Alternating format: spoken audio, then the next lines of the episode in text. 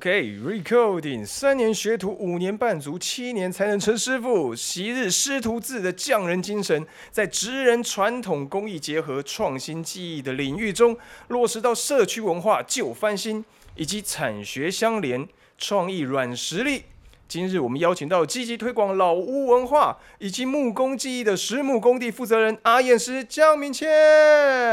Hello，大家好，我是阿燕师阿 N 啊。Podcast, podcast, podcast, podcast,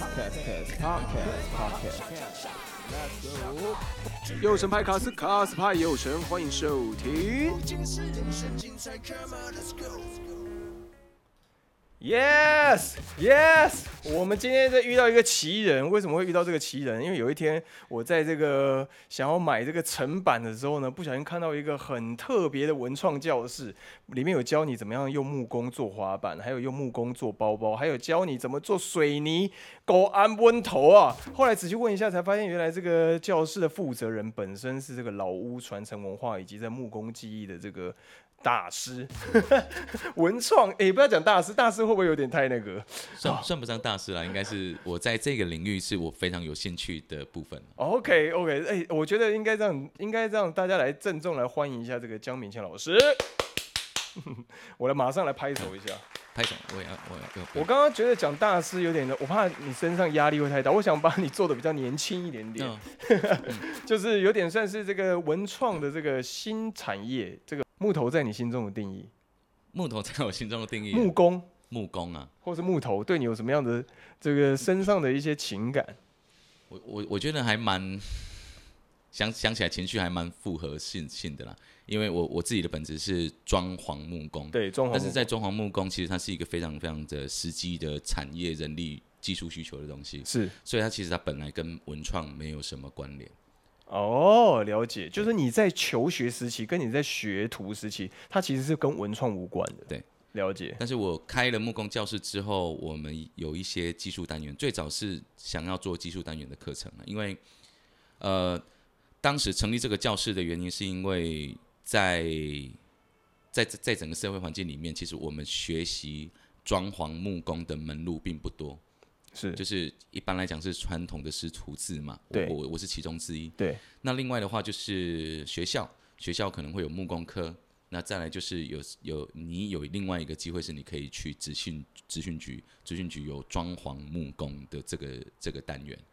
职业训练对职训局。对，嗯。职训局，对，它会有一个装潢木工的一个单元，对对对对对，有这个项目了。所以那很简单嘛，人人家因为我跟你讲，嗯。小弟的父亲哎。早期叫做这个土木包工程师的这个 工程土木包工程的这种工程监工，然后刚刚逃了，对对对对，做刚刚狼租赁呐，租赁呐，有朱林吗？我都不会记耶，反正那个反正我我记得我爸那个时候，我们从小住的房子两排国宅，嗯。就是我爸盖的。啊嗯，然后我长大以后，就是我爸跟我说吼，黑黑当尊吼，我就是跟一跟啊，就是做我们家那一间，嗯然后他就说。我特别哦花了几十万哦，再把那个边边的墙壁砖头加厚这样，是是，所以我从小的时候就要跟着我爸去那个工地，然后包含那个电电视影集做刚刚狼有没有？嗯。他做工的人就这样，我从小就是这样跟这些叔叔们，嗯然后在那边弹那个墨线，啊是。然后有时候还那个工地跑一跑被钉子踩刺到脚这样子，对，所以其实对他们来说，装潢木工应该算是这个整个教室跟整个国宅开发完毕之后的进入的装潢的软，那个算是软件吗？还是说装潢木工算是那个阶段比较后端的？对，它是它是一个建筑物完工之后，多半装潢木工会发生的地方是在室内的装修工程里面的其中一环，哦，算是室内设计了，呃对不对？还是不算？如果我们把设计跟施工分开的话，对，那装潢木工会发生在室内装修的那一环。那室内设计的话，其实是在你施工前进行的那那一些哦讨论。理解理解理解理解，所以那会找到你们的，就等于是呃，除非你自己承接案子，设计师的本身，然后或者是呃有人提供设计案，然后你们去做承接这件事情。大部分的木工都是这样，对不对？装潢木工，装潢木工的案件的来源，最早最早之前其实就是人脉的人脉的介绍，对对就是呃老老一辈的，或者是不管是不是老一辈啦，其实是。所有所有人都一样，我曾经给这个装潢木工的工班，或者哎是老板，对或者是一个非常独立接案的师傅是。来来来乘坐过，然后我觉得说，哎、做的还不错，对，那所以他对我来讲有一个自己的口碑，我就介绍给我朋友说啊，这类把钢塞我做了北外，啊，或者是说按陶给哈的蛮负责任的，嗯对。你可以找他，就是案件的来源啊哦，等于是说这个口碑相传，对，让每个人这样子。然后那接下来，接下来的话就是，呃，当室内设计公司成为现在消费者进行居家修缮或者是改造的首选，对的领先的的领导环节的时候，对，所以中华木工又多了一个比较常见的是，如果我要我的案源很很稳定的话，那我就去跟室内设计公司做配合。哦，理解，嗯对，但是这并不是一个聘雇关系哦，就是就是我不断的我不断的向同一家室内公司呃设设计公司做案子，对，合作，嗯。对，一直一直是保持很紧密的合作，所以设计公司一直都是找这个公班，或者是这个公班一直都是在做这个设计师的案子，嗯。那接下来他们的关系就会比较稳定，对，对，但是还是以每一案每一案去做承接这样子，这个基本上还是基于人与人之间的信任关系比较比较明显，那并没有说像可能国外他们的法律关系比较嗯。明确这样。是。那什么样的原因，什么样的契机，嗯。让你有机会在这个南港中南街，然后呢有个落地的小工作室，对不对？那个很漂亮的那个工作室，嗯，它应该是有是得奖钱吗？我等一下，呃我我先让观众，先先让听众朋友了解一下，这个我们的这个江明谦老师，这个一九年的时候得过这个银奖，那你跟大家讲一下这个银奖的由来跟这个他的案子的相关对我自己非常非常喜欢老房子，对。然后我在一九年得奖的时候，其实我也有讲一样的感言，是我为什么很喜欢老房子，对。是因为很纯粹哦，就是一个很简单的原因，是因为我小时候家里很穷，嗯。呃，我家里很穷的情况下呢，我我我身边所有的资源都会是这一些二手的。或者是人家丢弃的东西，哦，那对我来讲，我具备的本事就是我可以把这一些老旧的、人家觉得不要的东西，因为它已经被淘汰出来了，所以我可以把它捡回来去做改造。改造好之后呢，我会就会重新拥有这一个东西啊，或者是我整理它，把它洗干净。对，那这个这这件这样子的诉求，这样子的想法，后来也发生在老房子上面。对，当然就当然就现在来讲的话，老房子它已经蔚为风潮，大家大家喜欢它复古的一个模样，那喜欢它的文化性，然后喜欢它的历史意义这些，还有它的传统的美学。对，可是在我当年。我很喜欢做老房子，我还没有自己思考过我为什么喜欢的时候，我发现其实是这个原因，因为他我我可以在一个比较有限的资源里面去获得成就感，然后我可以掌握它，所以我很喜欢老房子，所以我就投入在这一块，也发展的比较多。这样了解，所以后来才决定在这个把老房。把中南街的这个老房承接下来，然后那那个是买的吗？还是说那个是租的？还是那是算什么合作关系？好那是那是我们租下来的。其实是在我要找木工教室的时候，我们到处去看适合的场地。然后我们要做一个木工教室，那就有几个条件，你免免不了嘛。场地要大一点点，对，然后接下来是你的邻居不能够太敏感，所以就如果如果我们在一个在一个非常聚聚集，然后人口非常非常多的住宅区去做木工教室，哇，那那那完了啊、那没完没了啊！哦，大家会投诉。对啊，我们动一下就被检举，动一下就被检举，我们根本就没办法做事啊。哦，明白明白对，。所以那最后落脚在中南街，其实我们最一开始都没有选定说我们要一个什么样子的环境，什么样子的房型。嗯，是我觉得，我觉得那个那个是个人口味的问题，就是我们找到一个老房子了，那空间够，样式喜欢啊、能不能做？所以当其实，在当天我们找到那个老房子的时候，是我的朋友跟我讲说，那我们看了这么多这么多地方了，也看过厂房，然后也看过工业区，然后也看过那种很偏僻的，就是独立的小房子，对，你你都不要啊，你都不要。那现在这个这个这个这个老房子，你你很明显的你很喜欢，也不会吵到什么太多的邻居。那那你你你到底在犹豫什么？其实你只是你只是懒，你只是不敢开始，对不对？然后我当天是直接被压着画图，就是好，就是在这个空间里面，我们能够怎么做？把图画出来之后，他们就说：“你看，所以可以吧？那我们就做了，然后然后就签约了。”对啊，太好笑了，太好笑了，就是有一个警讯过来这样子，老天爷！哎、那个中南街那个房子，它原本是原本是一个七八十年的老茶行，对不对？对对因为呃，跟大家介绍一下，中南街在这个南港算是比较早期这个非常有名的发源地。那包含茶叶、煤矿都要分装到大道城去，所以其实中南街现在有大家有想要重建这个中南街荣景，再加上这几年南港戏子这一带又被呃就是有被炒起来这样子，所以我觉得其实中南街也许会是你未来五到十年内的一个发展的好空间。其实我去看了现场，我觉得现场很温暖，你知道为什么吗？因为我看到你门口停一台 DJ 一二五，超级旧的 DJ 一二五，超级厉害的。我就哇，我说我已经骑了一台破车过去了，为了要买我那个成板这样子，啊，然后没想到还有一台更更 old school 更老的这个味道。我下次把我那个起顶旧旧的那个野狼，很旧的那个野狼给你看一下，你搞不好会很喜欢。我哦觉得对嗯，OK。所以后来他一开始只是木工教室，后来开始为什么有我看到那些手作课课程？因为我觉得最酷的，除了你教大家怎么做课程材料包之外，你还有水泥泥做师傅的那种，那个叫什么？水泥慢磨无框画。哎、慢磨的台语要叫什么？就是我边我小时候就是在做这件事情、哦，是啊，真的，哦我小时候真的是这样子。我记得我呃剧团在板桥装修的时候，大家就说那个坑洞怎么办？我也不知道为什么，本能、嗯嗯，本能就去买了一些瓦对对对，瓦刀，我然后开始在那边是磨这样。对对，然后它那个水泥成分啊，还有跟沙子的成分，我、嗯我咔嚓都在抬刷、啊，嗯哼哼哼哼，真的真的。在早在早之前的确有这一些需要人工处理的，然后把泥泥呀、然后土啊放在地上，然后拿两只那个对我就是在做这件事情敲。头嘛，真的真的，我国中的时候就在做这件事因为我爸那个时候，呃，就是国宅类型的比较开始，房地产开始下滑嘛，然后他就开始做一些室内监工，嗯包含水泥泥做这些事情。我你知道我大概十五岁的时候就要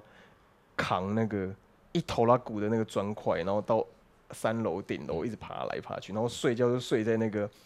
楼梯间的瓦楞纸板这样子。是是是，我小时候就在做这件事情，嗯所以我我对于你这件事情就是觉得蛮有趣。为什么你会把这个东西转算转换成文创这件事情？石木工地落脚之后，最一开始我们只有做技术单元，因为我刚刚有提到说，在对装潢木工的学习的途径并不多，对，除了学徒制，然后学校、职训局之外，我们我们我们就是没有更多其他的管道了。所以我们刚成立的时候，我们是做技术单元，对，从基础操作课开始，嗯。就是你可以学裁切、丈量、组装这些，嗯，然后接下来会有下一个进阶的单元，比方说做木皮门片柜，就是咖喱咖喱大婆呀，嗯。就是传统木工，就是做柜体，然后贴皮，然后安装五金，对，然后去学习用踢脚板啊，或或者是那个桌头架后这些嗯，这些技术。可是你会发现说，哎，真的来学技术的人，他们很有心想要学，可是其实他们并没有空间可以发展。哦，呃，因为他回家之后他没有场地嘛，对。即便我们教室有出租的这个服务，对。可是他们也没办法真的说啊，我我我想到我要做什么就自己来弄，是，然后就呃有一一方面是因为这个原因，那一方面是觉得说哦，那我需要一个更亲民的课程，了解。它比较像是体验课。啊。一开始我其实是抗拒的啦，我觉得说 为什么？因为因为在我真的开这个教室之前，我有去查访，或者是真的实际实际去别的木工教室，就是直接看看这这样，就是这里有一个间谍木工，就是我我去偷偷偷偷跑进去说，对哎，我不会，我不会木工哎。然后怎么哇，神奇，超强这样子，去看一下别人教室怎么做，然后我发现哦，其实在外面比较常见的做法是我的技术的内容少一点点，但是我的体验的成就感会高一点。哦，那其实这个方式可以让从来都没有接触过木工的人，他的心理门槛比较小。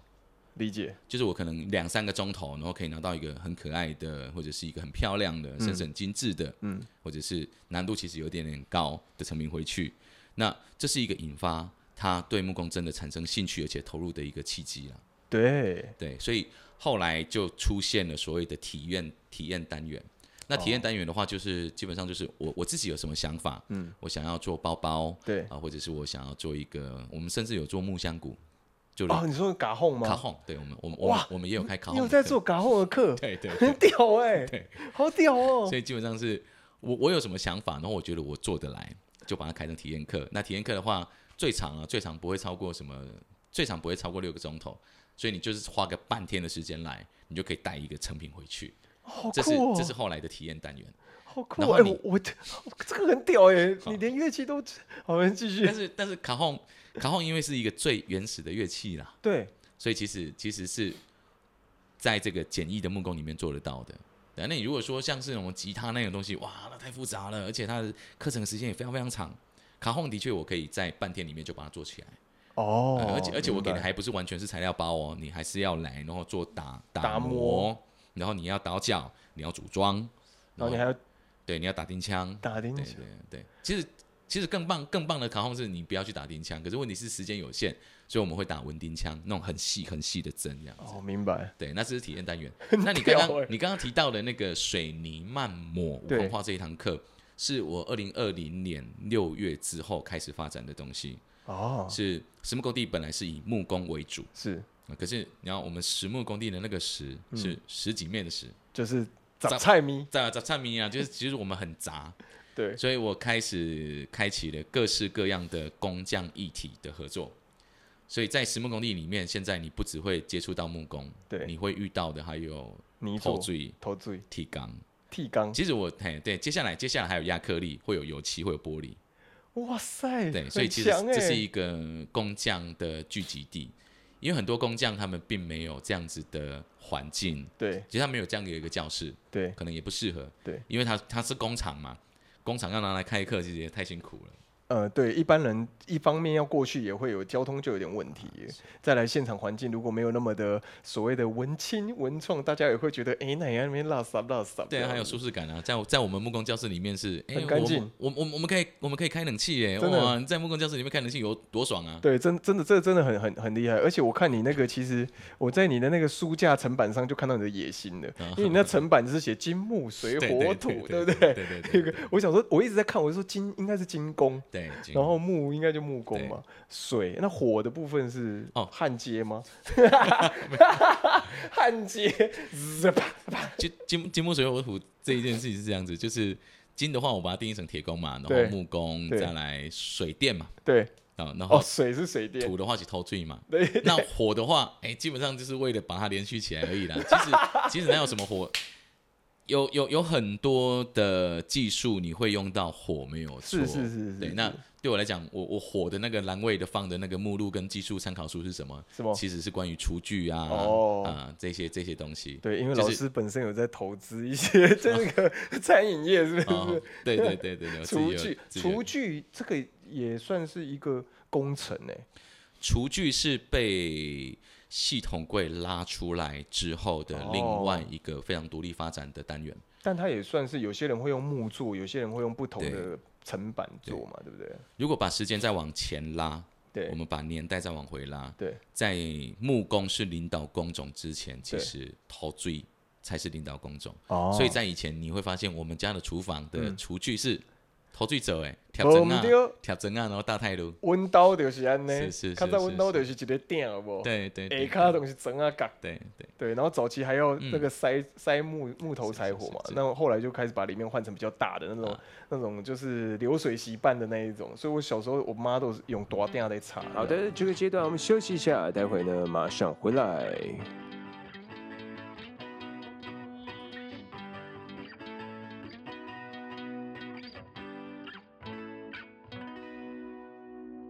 疫情期间，孩子去哪玩？趣味科学营队不离哉。自十一月二十八日起，贝斯科学寒假营队活动开跑啦！无人机、酷玩贝比城市设计、空中沙阵飞机以及动画科学等多种 STEAM 式主题课程任君挑选，多项实验让您的孩子玩爽爽，最终还能把主题的成品带回家哦！此外，为欢庆贝斯科学成立二十周年，还加码推出二零二零感谢有您超杀优惠送给你三重奏活动。在活动期间，两人以上团报或一人报多梯均享有八八折优惠哦。你敢报名，我敢送优惠。于指定日期间报名，还能享有回馈优惠码，报越多送越多哦。风华二零回馈募集，完成指定任务，加码抽出众多好礼，最高三千元助学优惠折扣券等你来拿哦。关注活动详情，请至贝斯科学实验室脸书或加入官方 LINE 好友，优惠至一月三日止。OK，休息的时间结束了，节目继续开始。对啊，所以传统工种是投水的情况下，我们的浴缸也是投最孔哎，然后贴那个瓷砖。瓷砖小小颗的磨材球啊，丢，然后我们的厨房的水槽跟瓦斯炉台也都是投最走哎嘛。对对对，然后后来后来就时代的更迭之后，木工变成领导工种，是，所以就就会开始变成我家的厨具、对。我家的柜体对，全部都是木工做的。工的。，对。那所以木工木工当然也可以把你家的琉璃台给制作出来，对，可是后来因为要效率，嗯要快速，嗯，要把它化整为零，所以开始把柜体这个制作的工程的项目开始拉到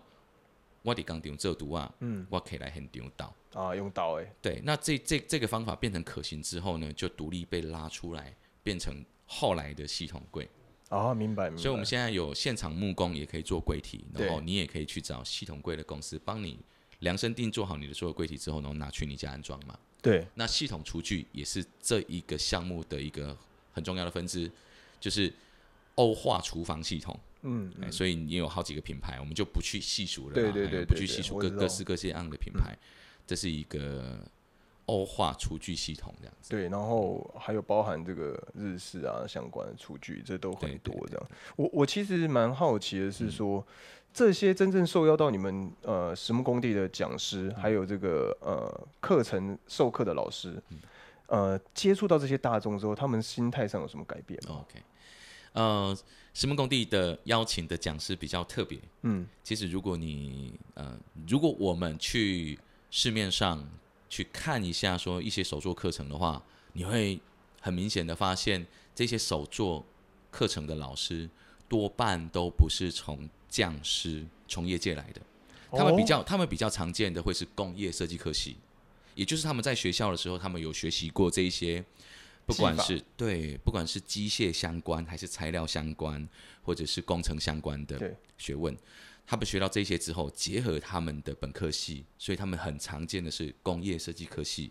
然后他们就会开始去举办这样子的手作课程。那石木工地比较特别的事情是，是由我呃，目前是这样子啦。我希望接下来会有一些讲师，简简单讲就是由这个江明谦老师领军。对对对对对，希望希望接下来会有一些自告奋勇的人啊，就是我会去找这一些匠师，那这些匠师是真正在业界里面在施工、嗯，在服务对，的人，所以呢，那下一个难题就是他们不懂得开课，或者是他们其实不常开课，对，所以每次跟他们去举办，同时要合办或者是邀请他来举办一个课的时候，其实过程会有点点辛苦，嗯，是因为你你回到他们的口吻，你就会发现说，其实是这样子。啊，我就是做师傅的啊，这我袂晓教啦，啊，我袂晓讲啦，我袂晓啦，卖啦卖啦卖啦，你就是你就叫我做就好啊，这这你你你讲我做啦，哦，师傅们都会有这种口吻。那当然，其实我们后来邀请到的几个几个匠师，他们比是比较不是这个状态了。嗯就是我有邀请到的是水泥工阿红，嗯，他自己的粉丝专业大概现在应该有月末有两两万个粉丝了。对，然后另外一个是铁工曾文昌，是，对，这这两个是我们我们在石木工地邀请到的讲师里面知名度比较高的。对，那像铁工曾文昌的话，他的作品也非常非常的曝光度非常非常高。他在云林，然后在其他地方各式各式各样的地方都有公共艺术工程。那这些匠师来到实木工地之后，他们面对的就不是设计师，不是业主，他们面对的不是接案的工程，他们要面对的是我怎么跟这些素人做交流。那我觉得意义比较不一样的事情是，嗯，我们回到一个师傅自己的内心状态哈，就是这些师傅他们技术都非常非常的高超，然后年资也非常非常的久。不过他们他们都会有一个特特色，就是觉得说，好像在社会上，在交流上，我没什么把握。心态上，对你就是迄个做工啊人啦。对对对对，哎、我跟你讲，我我冷气有一次我修冷气的时候，冷气师傅来，人非常谦卑。哎、拍谁哦？厉害呢呢这样，然后我就跟他在聊，因为我就说嘛，我爸以前也在做这些，所以我就跟他们还蛮蛮蛮有话聊的。他就说哦，我去那个家里哦，人家那个家里哦，爸爸妈妈是那种公务员啊，不然就是那种什么老师、医生啊。说啊，因黑这刚刚人啊，这个医医疗哦卖卖耳音啊，这样子，你知道他那个冷气师傅一个月赚多少钱吗？二三十万、二三十万的人竟然会有这种心态，他来还是非常谦虚，然后反而被那些文人雅士，被那些这个所谓的知识分子，然后就是有点避逆的感觉。你是在讲这件事情吧？这个怎么样？要热泪盈眶了？没有没有没有没有没有热泪盈眶。为什么他们会有这样的心态？其实其实还是文化造成的啦，文化造成的，就是，嗯，我觉得还是有一个比较变形的，是什么原因？我可能要比较可贵嘛，对，所以以前是有钱人家、好人家才有机会去读读书嘛，是。那其他人就必须去做工，是，对，因为他们有他们有机会去受到学去受所谓的学校的教育嘛，对，所以在在这样子比对之之下，他们就会觉得说，那读即便还是觉得读书比较重要啊，大家还是觉得说啊，你不爱读册，哎，让你家去做工啊，所以他们把做工是沦为次要的选择，他们还是觉得说，如果我有机会，如果我有能耐，我有可能，我要去学习学校里面的资讯，我要去得到更高的学历，这是对他们来讲比较追求的一件事情。是，所以他们才会把追求以外的事情沦为次要嘛。嗯，对，那那其实其实现在的世代正在转变回来，也就是这一些读书人，我们刚刚讲到稀缺的时候，嗯，他再也不稀缺啦、对，然后现在的大学的升学率是超过百分之百，哎，对啊，对啊，所以就是嗯，大概我我我躺着，只要我不我我不要逃，我不要逃走，对，好像我就会变成大学生了。嗯，一定会，对啊 一，定会，我我只要不逃走，我就一定会变成大学生。因为两千年不知道哪一年，两千不知道哪一年的时候，他是那个直接全部技职教育全部转科技大学，哎，是，对，是这也是一个很大的对啊，就是名利带动的这件事情。啊，，对了，其实是一个家长的期待啦。对，家长期待包括我刚刚提到这些老师傅，这些老师傅们，其实他也觉得说啊，我的技术真好，啊，我的生意嘛足好诶，我那个这这一部分传来阮囝，嗯，哦，或者传来阮查某囝，嗯，其实他们其实就就有一个保障。对，很很很不错，他已经奠定一个很很棒的基础，我就可以在这个地方上面做发展。是，可是当他们的小孩子读到高中、高职的时候，他还是觉得说，啊，既然你都有好好好他读，啊，不你就是继续继续去读落啊，读个大学毕业这个讲，对，对他们还是会觉得是这样子。所以其实你那个时候有聊到，就是现在大家很缺工嘛，对对对，那以至于现在也引进一些外籍劳工、移工进来，这样。你看，像最近疫情，就遇到一个很大的问题，全部都是虽然说它是佣人的部分，就是印尼，印尼很多这个入境，然后结果发现有疫情，全部都不能来。那你想想看，未来台湾这些人会有一大段的这个缺工的阶层，这件事情你再看这个技职教育产业学校部分，跟实际上的这个产业降师的部分，你觉得这上面有什么状况可以跟大家聊聊的？还 OK，你我们先针对缺工的部分，啊因为这因为我觉得它是必然的结果，嗯哼，对对，因为缺工的部分比较嗯。比较是阴嘛，OK 嗯，我我们谈缺工，我们就要回到我们刚刚提到的文化的部分，就是当大家都不重视做工这件事情的时候，他的待遇就会比较差。他的待遇比较差的部分，包含眼光，大家会比较看不起嗯，做工，可以讲室内装修，我们甚至可以讲所有的劳动需求的场场合都有。那在营造跟装修业会缺工的话，基本上就是你给的薪水很低呀、然后你给的环境待遇很差，是，然后你给的那个社会尊重很小啊，嗯，所以大家都不像这一块。我们我们的入行的学徒的最低薪资常常或者是多半比例会低于这个部分，这个很夸张，对不对？天哪，这非常夸张哦，因为你是说比二二 K 还要再低吗？那我们来，我们再来讨论二二要不要二二 K 的事情是，首先这个岗啊，或者是学徒，我们我们开始讲塞亚哈，嗯，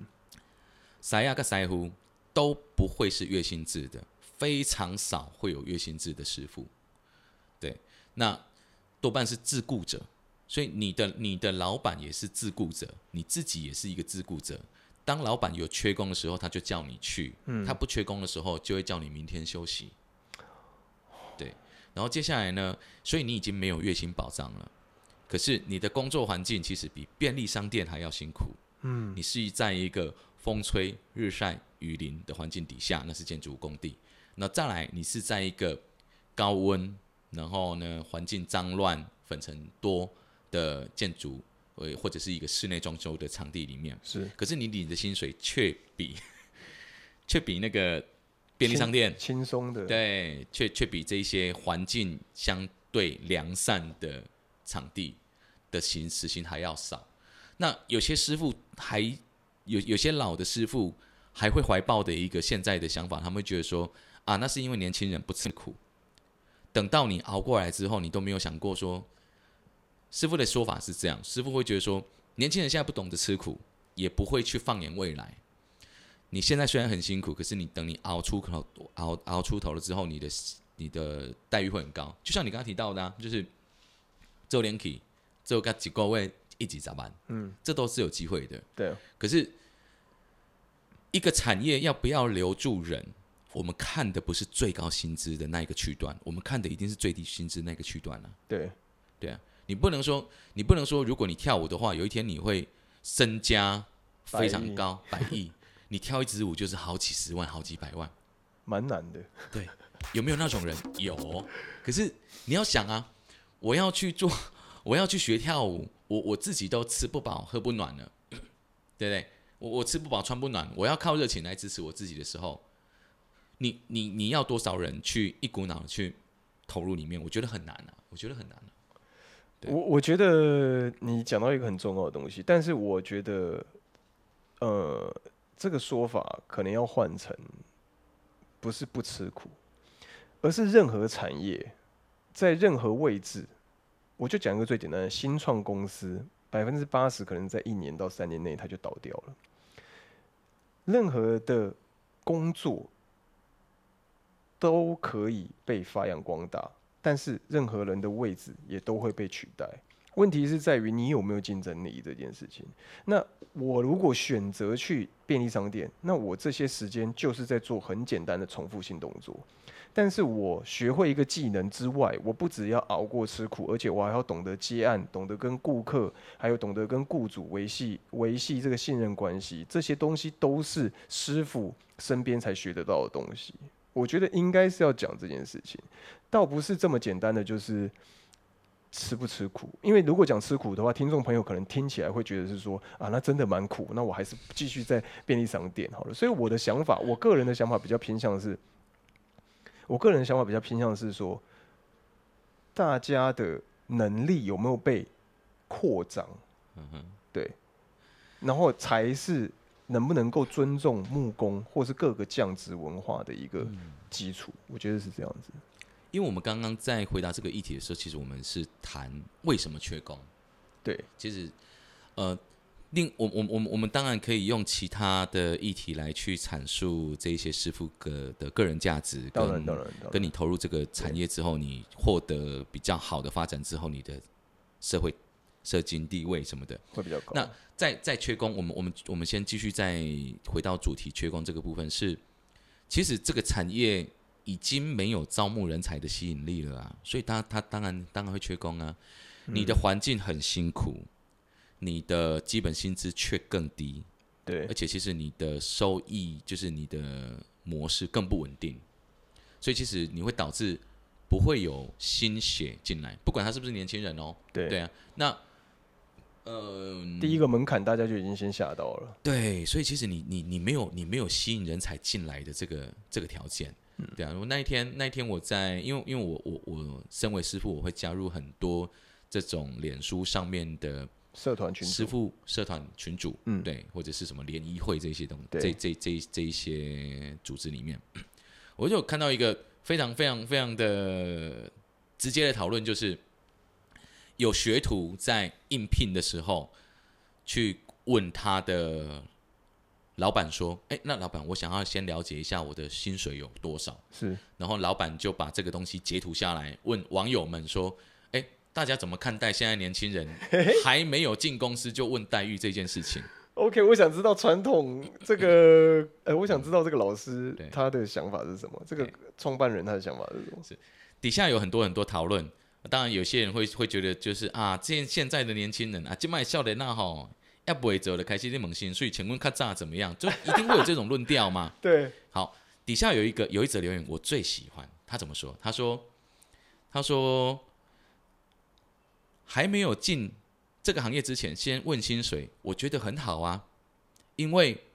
我是年轻人的话，我最注重的是我能领到多少钱，然后可以怎么养活我自己。那我相信老板，你也是。”你应该也没有抱着一种期望，就是说我要把我的徒弟教成全世界武功第一的的的的学徒吧。你你你找学徒来的目的，并不是要把他培养成最棒最棒的传承人。对，那所以大家要讨论的是什么？那那边讨论不是干呼啊，嗯，那边讨论的嘛是我我都贵话不啊？哦，那你你你给他你给他一个连基本都做不到的薪资的话，其实你是真的没办法招募人才的。这是我看现在缺工最大的状况。有有有一个做法很简单，而且其实有点暴力，就是现在只要学徒进来就是两千。假设一天，对，假设嘛，嗯假设现在我明天需要学徒了，明天学徒来就是两千，嗯，年轻人何不挤破头的去当学徒？哎，两千，我跟你讲，那怎么会缺？这比很多工地的那种水泥工、临时工还要高，哎，是，所以我说我说那个做法太粗暴了，就是其实你你对我来讲，我只是建议大家应该要给学徒，或者是这个产业应该要先给新进的，就是最低层最入门门槛先打开一点点，对你的你的门槛要设定的再合理一点点，才会让他们投入。想当年我也是九百块啊，我只刚的是背八高八、啊，那所以我就算三十天做满了，我能得到多少钱？不到三万，对，不到三万，不到三万。可是我们的我们的生活是什么？我们的生活是劳劳力，然后流汗，对然后脏乱，对然后我们的环境待遇并不好。对，环境待遇包含说我我我在我在工地的时候，我要睡瓦楞纸板，我要上厕所的时候，其实我没有马桶。对对。可是我问你哦，我换个方式问，因为你刚刚讲了一个解决方法，嗯你说其实业主只要提高两千就好了，不不不要到两千我我举例，我举例啦 是，当然这是一个理想值嘛，哎、一个月六万，一年也七十几万嗯年薪，哦，如果天天都有的话，是已经算很多很好过了，已经是所谓的这些经理级了。是啊，六万差不多主任经理级。嗨，正在收听幼成派卡斯的派粉们，一眨眼，二零二零即将过去了。今年发生非常多的事情，疫情蔓延之际，还可以在跨年之前彼此问候，真心觉得这一切非常的难能可贵。今年因为疫情，回过头来我们关注早已拥有的人事物，也算是一种幸运。所以，我想要送一张电子感谢函给您。正在收听的你，记得到 IG 或脸书搜寻李佑成，并且私讯以下内容：第一，收件人名称，不管是姓名或绰号；第二，简单的分享一下怎么听到这个频道，或是怎么认识我的，或是有哪些想要对频道说的话。第三，请你给我你的 email，我们将会在二零二零十二月三十一号十一点五十九分收集结束后，在二零二一年的一月初寄出。希望承载着我的心意的信件，可以让我们一起好好度过二零二零的尾声，迎接崭新的二零二一。本集江明谦老师的内容，不知道有没有让您对匠师们的重要性更了解？欢迎到 Apple Podcast 留言，替江老师打打气。最后也可以到 First Story 平台给上五星好评，并且用一杯咖啡的价钱鼓励节目。有神派卡斯下集继续陪伴您。Alright，感谢收听有城派卡斯。下次你想听到哪位卡斯？欢迎 email 来信告诉我，或是脸书 IG 搜寻雷有成。最重要就是订阅，订阅，订阅，重要所以说三次。下期继续收听。